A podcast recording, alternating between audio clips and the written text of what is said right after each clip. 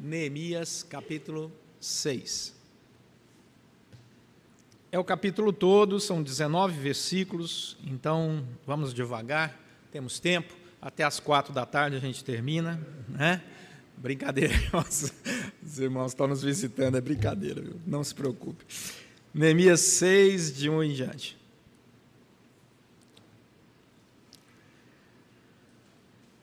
Tendo ouvido Sambalate, Tobias, Gesem, o Arábio e o resto dos nossos inimigos, que eu tinha edificado o muro e que nele já não havia brecha nenhuma, ainda que até este tempo não tinha posto as portas nos portais, Sambalate e Gesem mandaram dizer-me: Vem, encontremo-nos nas aldeias, no vale de Ono. Porém, intentavam fazer-me mal Enviei-lhes mensageiros a dizer: Estou fazendo grande obra, de modo que não poderei descer. Por que cessaria a obra enquanto eu a deixasse e fosse ter convosco? Quatro vezes me enviaram o mesmo pedido. Eu, porém, lhes dei sempre a mesma resposta. Então Sambalate me enviou pela quinta vez o seu moço, o qual trazia na mão uma carta aberta, do teor seguinte: entre as gentes se ouviu, e Gesem diz que tu e os judeus intentais revoltar-vos, por isso reedificas o muro e, segundo se diz, queres ser o rei deles. E puseste profetas para falarem a teu respeito em Jerusalém, dizendo: Este é rei em Judá. Ora, o rei ouvirá isso, segundo essas palavras. Vem, pois, agora e consultemos juntamente. Mandei dizer-lhe: De tudo o que dizes, coisa nenhuma sucedeu, tudo o teu coração é que o inventas. Porque todos eles procuravam atemorizar-nos, dizendo: As suas mãos largarão a obra e não se efetuará. Agora, pois, ó Deus, fortalece as minhas mãos. Tendo eu ido à casa de Semaías, filho de Delaías, filho de Meetabel, que estava encerrado, disse ele: Vamos juntamente à casa de Deus, ao meio do templo, e fechemos as portas do templo, porque virão matar-te. Aliás, de noite virão matar-te. Porém, eu disse: Homem, como eu fugiria? E quem há como eu que entre no templo para que viva? De maneira nenhuma entrarei. Então percebi que não era Deus quem o enviara.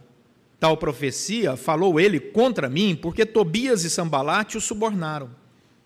Para isso subornaram, para me atemorizar e para que eu assim viesse a proceder e a pecar, para que tivessem motivo de me infamar e me vituperassem. Lembra-te, meu Deus, de Tobias e de Sambalate no tocante a essas suas obras, e também da profetisa Noádia e dos profetas que procuraram atemorizar-me. Acabou-se, pois, o muro aos 25 dias de Elu, em 52 dias. Sucedeu que, ouvindo todos os nossos inimigos, temeram todos os gentios nossos circunvizinhos e decaíram muito no seu próprio conceito, porque reconheceram que, por intervenção de nosso Deus, é que fizemos essa obra. Também naqueles dias, alguns nobres de Judá escreveram muitas cartas que iam para Tobias, e, e cartas de Tobias vinham para eles pois muitos em Judá lhe eram ajuramentados, porque era genro de Secanias, filho de Ará, e o seu filho Joanã se casara com a filha de Mesulão, filho de Berequias. Também das suas boas ações falavam na minha presença, e, nas minha, e as minhas palavras lhe levavam a ele. Tobias escrevia cartas para me atemorizar. Só até aí. Vamos orar. Deus, fala ao nosso coração pela tua palavra.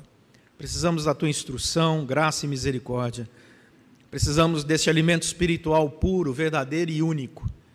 Por isso, nos colocamos aos teus pés e esperamos de ti instrução. Oramos em nome de Jesus Cristo. Amém. Bom, entramos no século 21, internet, redes sociais, e a pandemia nos empurrou para essa realidade híbrida, aulas e cursos e congressos, e igrejas, e estamos nesse novo momento. Existem coisas maravilhosas na internet. A internet é realmente um universo muito rico, mas também existem coisas terríveis na internet. E sem dúvida nenhuma, um dos piores, é, uma das piores produções da internet foram os haters. Essa palavra haters significa aqueles que são os odiadores, aqueles que promovem o ódio, aqueles que promovem aquilo que gera ódio em outras pessoas. E é uma comunidade, porque o hater ele nunca anda sozinho. Por isso que você sempre joga num plural, né? Você vê um grupo fechado para cancelar alguém, para ir contra uma ideia, para promover eventos de perseguição de todo tipo, seja político, religioso, ideológico, qualquer área, financeira, o que você quiser. O que você quiser. Haters não, não faltam. Ah, algumas pesquisas sobre os haters têm sido elaboradas, desenvolvidas, e elas chamam bastante atenção. Portanto, ah, uma delas diz que os haters têm como características espalhar mentiras, fazer xingamentos, humilhar pessoas, julgar sem necessidade, condenar ideias e atitudes daqueles que lhes são contrários, fazem ameaças, nunca têm um comentário positivo, criticam as conquistas dos outros. Uma tese de doutorado está sendo escrita sobre os haters, ah, e o autor diz que ah, alguns motivos para o surgimento dos haters ele enumera. O primeiro deles é a inveja. Ah, nas pesquisas ele descobriu que o hater ele é uma pessoa que olha para a vida do outro e vê o outro bem sucedido nas redes sociais, sempre postando alegria, sempre postando viagens, sempre postando sucesso, aplauso, sorriso, e o hater não aguenta isso. Ele não aguenta ver o sucesso do outro.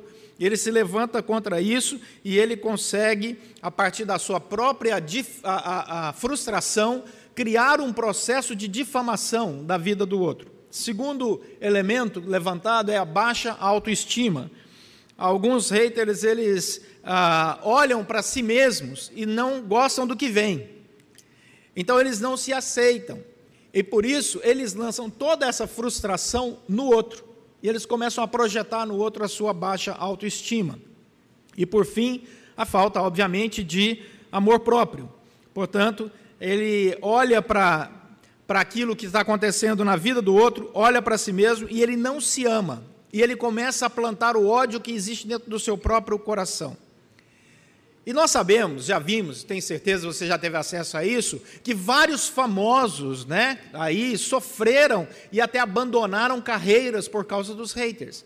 Você encontra pessoas que se frustraram tanto que até tentaram tirar a sua própria vida. Existem inúmeras reportagens mostrando isso, tamanha a perseguição, a cultura do cancelamento e assim por diante. A pergunta é: como é que isso nos afeta, já que nenhum de nós aqui é celebridade a esse ponto? Pelo menos eu não sou. a questão é que cria-se uma cultura. Os haters, eles estão gerando uma cultura. Uma cultura aonde as pessoas começam a achar normal criticar o outro e cancelar o outro. Essa cultura do cancelamento, ela vem já como resultado da influência dos haters na vida das pessoas. O fato de que o outro é menor que eu e que eu julgo o outro a partir de mim mesmo é também uma das consequências dessa cultura avassaladora, terrível, pecadora que está no mundo. E aí você fica pensando, mas será que a Bíblia tem algum exemplo, algum modelo? Será que a Bíblia fala alguma coisa sobre isso? Esse texto que nós acabamos de ler é um texto escrito há 430 anos antes de Cristo, portanto, 2.500 anos antes da nossa pandemia. E quando você lê esse texto, você encontra uma pessoa motivada para fazer o bem. Esse texto de Neemias é escrito depois de um momento histórico muito importante na vida de Israel. Vocês se lembram que o reino de Israel havia sofrido a primeira a intervenção, a primeira invasão, uma guerra terrível vinda dos assírios no ano 722, que dominou mais de dois terços do território de Israel. Quase 200 anos depois, você tem uma segunda onda de invasões que vai culminar com a invasão babilônica, que acaba de vez com o reino de Israel. Então você tem a invasão assíria, depois a babilônica por volta do ano 500 e por volta do ano 400, agora quem domina o mundo é o Império Persa.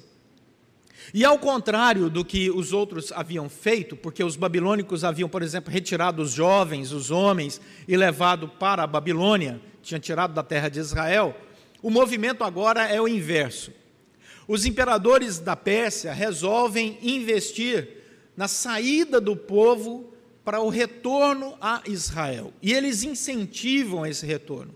O rei persa incentiva que o templo seja reconstruído lá em Jerusalém, incentiva que a nação comece a produzir economia, porque era um rei inteligente e ele sabia que quanto mais liberdade aquele povo tivesse, mais produção financeira, mais recursos econômicos ele teria, porque aquele povo não tinha exército para vencê-los.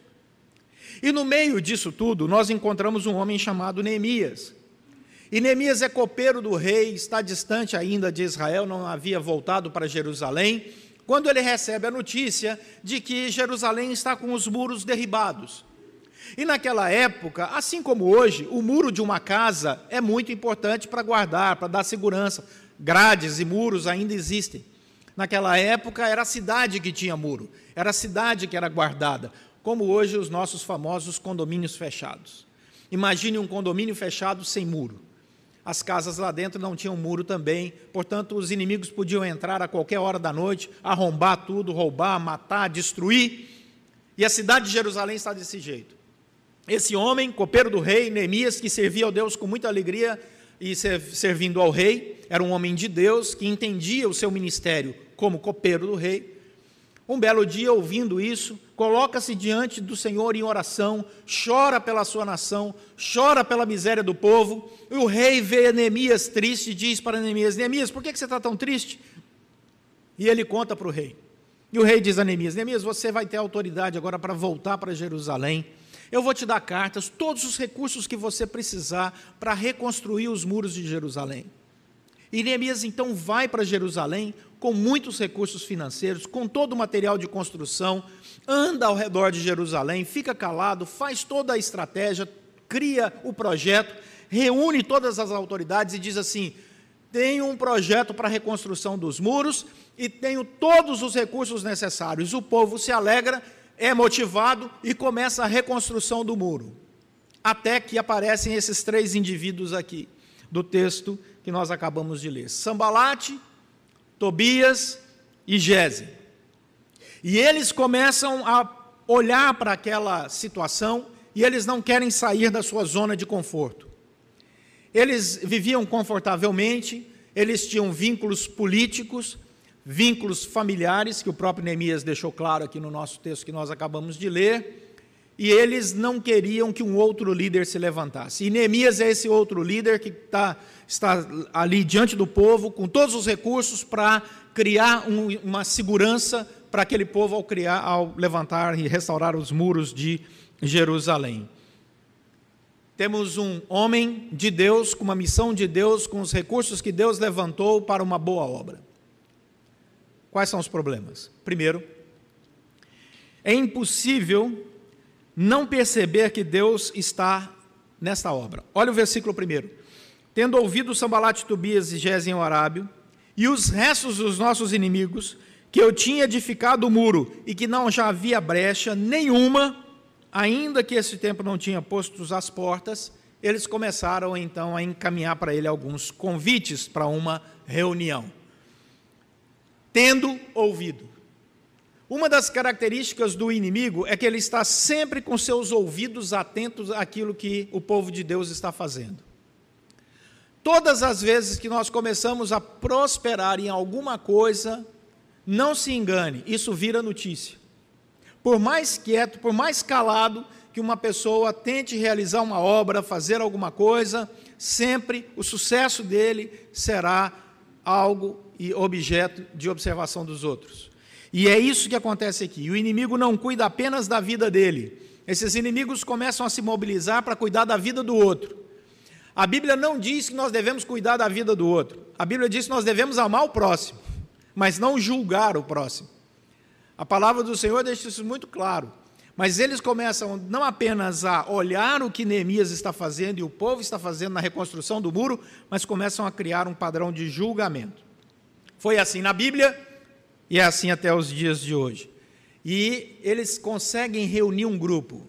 O texto diz que Sambalate, que Tobias, que Gesem, eles conseguem reunir um, um grupo com os inimigos e os restos dos inimigos, e isso é muito fácil.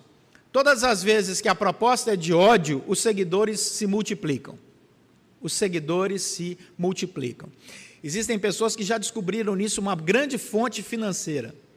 Existem pessoas que não produzem absolutamente nada na internet hoje, elas só sentam ali para gerar ódio e monetizam com isso. Recebem muito dinheiro assim. E quanto mais ódio geram, mais monetizam. Descobriram o segredo. Você não precisa ser produtivo, você só precisa ser odioso.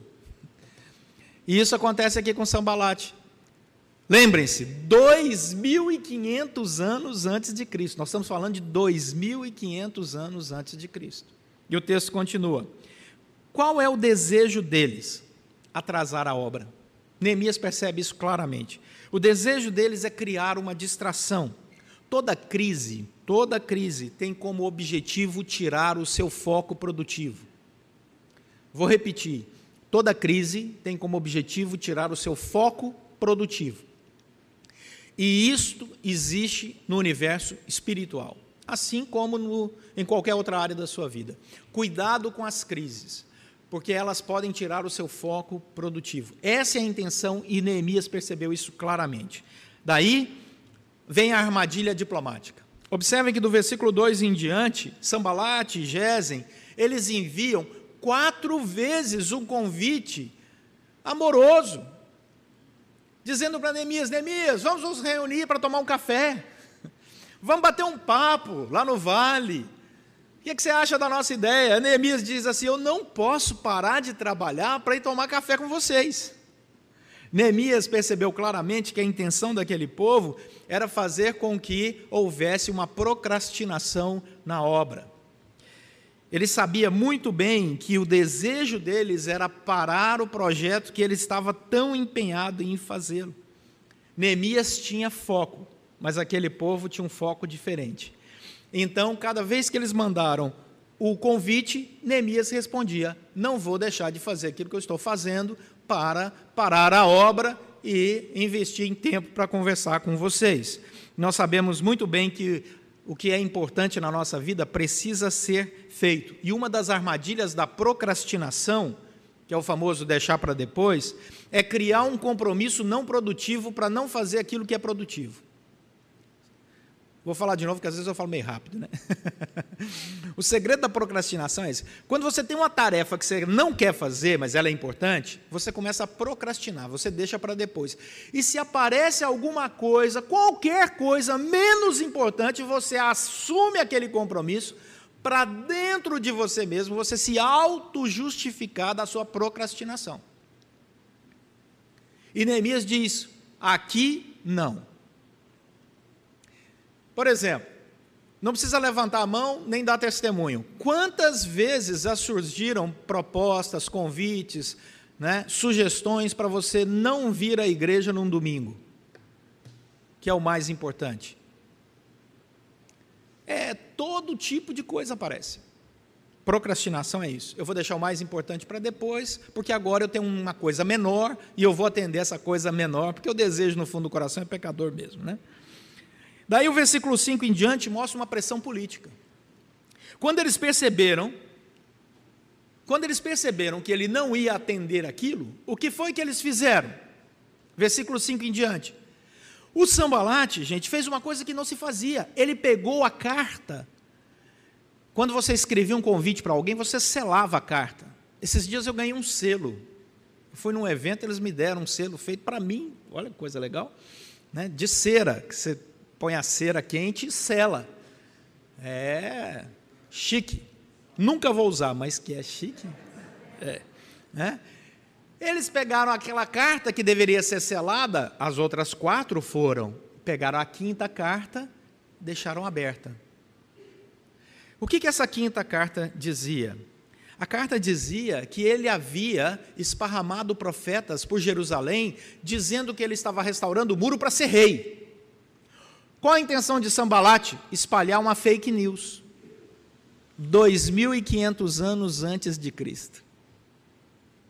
porque ele sabia que aquela carta aberta todo mundo ia ler, todo mundo ia ter acesso. Então ele queria criar uma confusão. 2.500 anos antes de Cristo. E ele ainda se propõe para solucionar o problema, dá uma de bonzinho. Olha, ele diz assim: o rei vai ficar contra você, mas vamos juntos conversar com o rei. Eu vou junto com você. O sujeito espalha fake news, que coloca a vida de Neemias em risco, porque se o rei acreditasse naquela falsa notícia, iria matar Neemias, iria parar a obra, e ainda se coloca como bonzinho: eu vou junto com você. O que, que Neemias fez? Neemias percebeu que o Sambalate, que havia acabado de inaugurar fake news no seu Twitter, né, ele começou a responder esse homem como qualquer homem de Deus deve responder, como qualquer pessoa que entende, sente e serve ao Senhor deve fazê-lo. Ele percebeu que a motivação era falsa. Dá uma olhada no texto, que você vai, a partir do verso 7, perceber. Ele diz assim, verso 7 do capítulo ah, 6 de Neemias: Puseste profetas para falarem a teu respeito em Jerusalém, dizendo: Este é o rei de Judá. Ora, o rei ouvirá isso segundo essas palavras. Vem, pois, agora e consultemos juntamente. Versículo 8, a resposta de Neemias. Eu mandei dizer a ele: De tudo o que dizes, coisa nenhuma sucedeu. Neemias inter, interpreta imediatamente a mentira e diz: Isso não é verdade.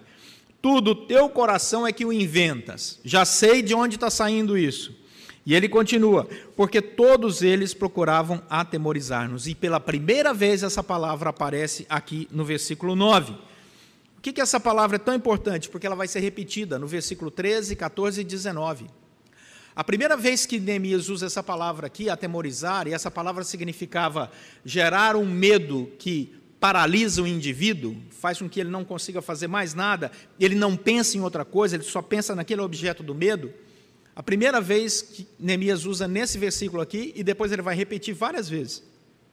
E vai dizer: Percebi que o objetivo de vocês era me parar pelo medo. Pelo medo parar a obra do Senhor através do medo. E, e, o desejo desse povo era gerar esse medo, porque quem tem medo não constrói nada, quem tem medo não sai do lugar. O medo é confortável. Quando você quer transformar alguma coisa na sua vida, você tem que sair da zona de conforto. E quem sai da zona de conforto tem coragem.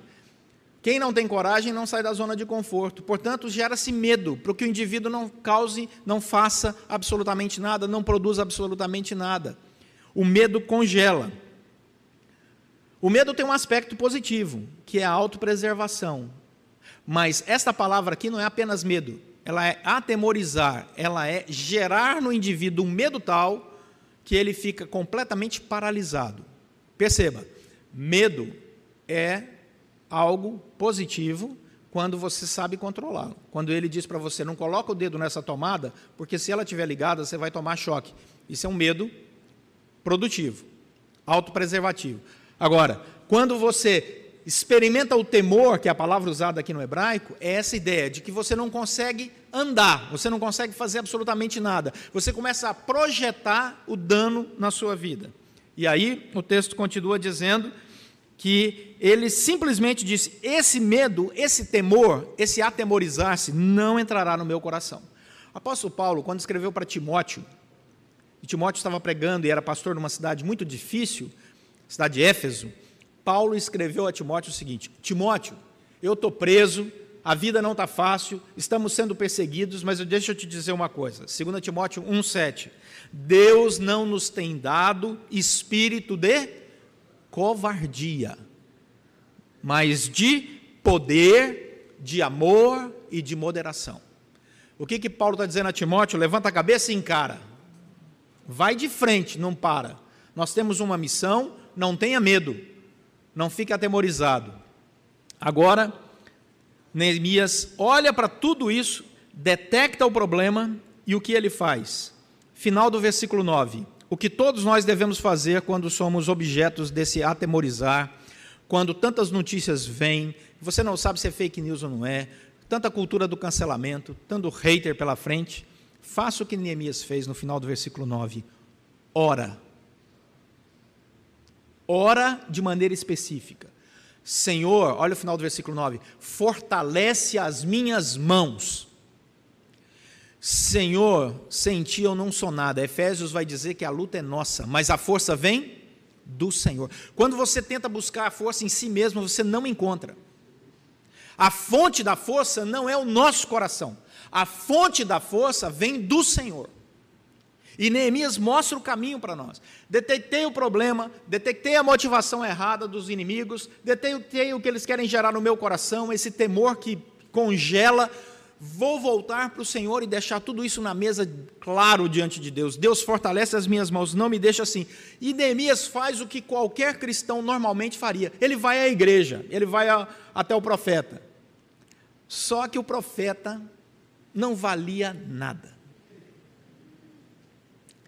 E quando ele chega na casa do profeta, o tal do Semaías, que é conhecido, ele é filho de Delaías, que era filho de Metabel, que estava fechado dentro de casa, estava lá na sua pandemia, é o que o texto diz aqui, estava encerrado dentro de casa. Ele diz: Olha, Neemias, vamos juntos para a casa de Deus. Vamos entrar no templo, porque é profeta e provavelmente sacerdote, porque se ele tinha acesso ao templo. Vamos entrar lá, vamos trancar as portas da casa do Senhor, porque esse povo procura matar você. Neemias disse assim: Você está louco? Porque o texto de Números é claro lá na Escritura Sagrada a orientação para o povo de Deus é claro: se você não fosse sacerdote, você não podia entrar naquele lugar santo.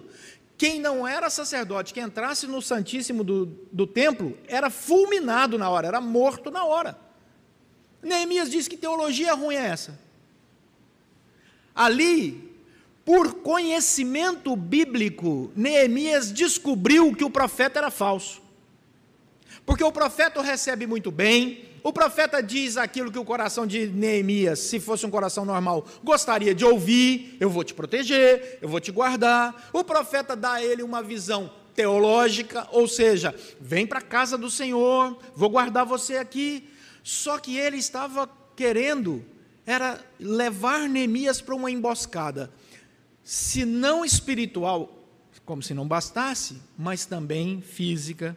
E Neemias, versículo 12 diz: então, percebi que não era Deus quem o enviara. Oração e conhecimento bíblico para nos livrar do mundo dos haters, do ódio, da contraprodutividade, da procrastinação, da vida que não produz absolutamente nada, que está com medo de tudo, ora e conheça a palavra. Porque não faltará falsos profetas que, para não serem cancelados, e porque são covardes teologicamente, negociam valores bíblicos para agradar o povo. Para fazer de igreja show, para fazer de adoração evento, para fazer da Bíblia o que você quiser, já que ela passa a ser o que você deseja que ela seja. Um livro de autoajuda, onde não se fala em pecado, não se fala em santificação, não se fala em compromisso com Deus. Deus é um produto que vai te fazer bem. A fé é um cartão de crédito que te dá tudo o que você precisa. Neemias não caiu nessa. Neemias disse: aqui não. Ele diz: foi para que. Eu percebo que Sambalate e Tobias, olha o final do versículo 12, eles o subornaram. Porque os profetas e aqui no caso tinha até uma profetisa, Noadia, e outros profetas, final do versículo 14, tinham um só intento. Qual a palavra? Versículo 14, no finalzinho, atemorizar. Versículo 13, a palavra aparece de novo. Ele queria me atemorizar, gerar em mim um medo que me congelasse. Então, Neemias, reconhecendo isso, diz: Eu não aceito isso. A palavra do Senhor não diz isso. E aí caminhamos para a conclusão do texto, do versículo 15 em diante. Quando Neemias recusa a falsa orientação porque conhece a Bíblia, quando Neemias recusa o medo porque conhece, teme e confia no Senhor, o resultado, versículo 15, acabou-se, pois, o muro em, aos 25 dias do mês de Elu, em 52 dias. Gente, reconstruiu os muros de Jerusalém sem o equipamento que nós temos hoje, em 52 dias, nem hoje se consegue fazer isso. Aqui, bom, no Brasil não tem obra que termina, mas em todo caso, qualquer outro país. Né? 52 dias. O povo pôde dormir em paz. Porque quando Deus está com o povo dele, e quando o povo dele é fiel a ele, e quando o povo dele se curva, tapa os ouvidos para o medo que o mundo quer colocar, para as armadilhas políticas que o mundo quer colocar, se apega à Escritura Sagrada como Bíblia de verdade, onde você segue o que ela orienta, Deus abençoa ricamente. Versículo 16 diz que sucedeu os ouvidos dos inimigos, quando souberam disso, temeram. Percebam, agora inverte. Os inimigos queriam gerar temor no coração do povo de Deus. Agora é o povo de Deus que, firme na palavra e na oração e na obra, gera medo nos inimigos. Os inimigos olharam e falaram assim: estamos perdidos, com esse povo não tem como vencê-los. Eu fico imaginando quantos inimigos é, pensaram que na pandemia a igreja ia sumir, desaparecer, acabar, e a igreja depois da pandemia veio mais forte, mais sólida, mais amorosa, mais fraterna, mais solidária. Porque a igreja tem dono, e o dono da igreja é Jesus Cristo. E as portas do inferno não prevalecerão contra ela. E do versículo 17 em diante, vem uma má notícia. Eles continuam online. Observe, do versículo 17 em diante, também naqueles dias alguns nobres de Judá escreveram muitas cartas que iam para Tobias, e as cartas de Tobias, de vinham para eles. E eles chegavam para mim e elogiavam Tobias para mim. Tudo que eu falava, eles levavam de volta para Tobias. E Tobias recebia. E Tobias, olha o finalzinho do versículo 19, e Tobias escrevia ainda muitas cartas para me atemorizar, mas não adiantou. Jesus falou que no mundo nós teríamos esse problema. Não adianta você imaginar que você vai vencer batalhas no mundo e que nunca mais vai enfrentar outras batalhas. Não, elas vão se suceder, uma após outra. Mas é de glória em glória, é de graça em graça que nós chegaremos à presença do nosso Deus. Neemias colocou toda a sua energia para realizar essa obra da reconstrução do muro e nós nos lembramos de Jesus lá em João capítulo 17, quando ele orou pela sua igreja, dizendo o seguinte: Pai, não peço que os tires do mundo, e sim que os guardes do mal. Wiersbe, um comentarista, diz: se Neemias tivesse interrompido o trabalho para defender a sua reputação, os muros nunca teriam sido construídos. O foco de Neemias não era a sua reputação, era a obra do Senhor. O medo está aí. E o que, que a gente leva para casa? Os haters vão voltar-se contra a fé cristã. Já estão. Não tenha medo disso. Não tenha medo de falar da sua fé. Não tenha medo de ser cancelado por causa da sua fé.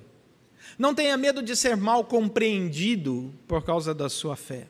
Não permita que o medo dessa sociedade que está querendo nos atemorizar e nos colocar parados na nossa obra invada o seu coração, o coração de todos nós, e não venha e não permite que falsos profetas venham dizer aquilo que a Bíblia condena como se fosse verdadeiro, porque não é. Não perca o seu foco. Nós não estamos aqui para lutar contra haters, nós estamos aqui para levar a palavra de amor de Jesus a todos os corações. Não invista tempo respondendo a quem não tem interesse na sua resposta. Invista tempo produzindo, glorificando a Deus, levando o Evangelho, falando de Jesus para o seu colega de trabalho, para o membro da sua família, para o vizinho. Fale desse amor que tira esse peso do coração e gera essa leveza de alma, do perdão de Jesus, da alegria da comunhão. Não permita que o foco seja retirado da sua vida. Jesus venceu a morte e ele disse que nós não deveríamos temer nada, porque Ele estaria conosco até a consumação dos séculos. Nós não devemos produzir conteúdo de ódio na internet. Nós, não, nós também não devemos nos calar ao manifestar a nossa fé. É a nossa fé. E a nossa função é levar o Evangelho através do nosso testemunho. Não nos deixemos atemorizar por isso. Assim como Neemias, vamos orar, vamos nos firmar na palavra, vamos focar na obra e que Deus assim nos abençoe. Amém? Vamos orar.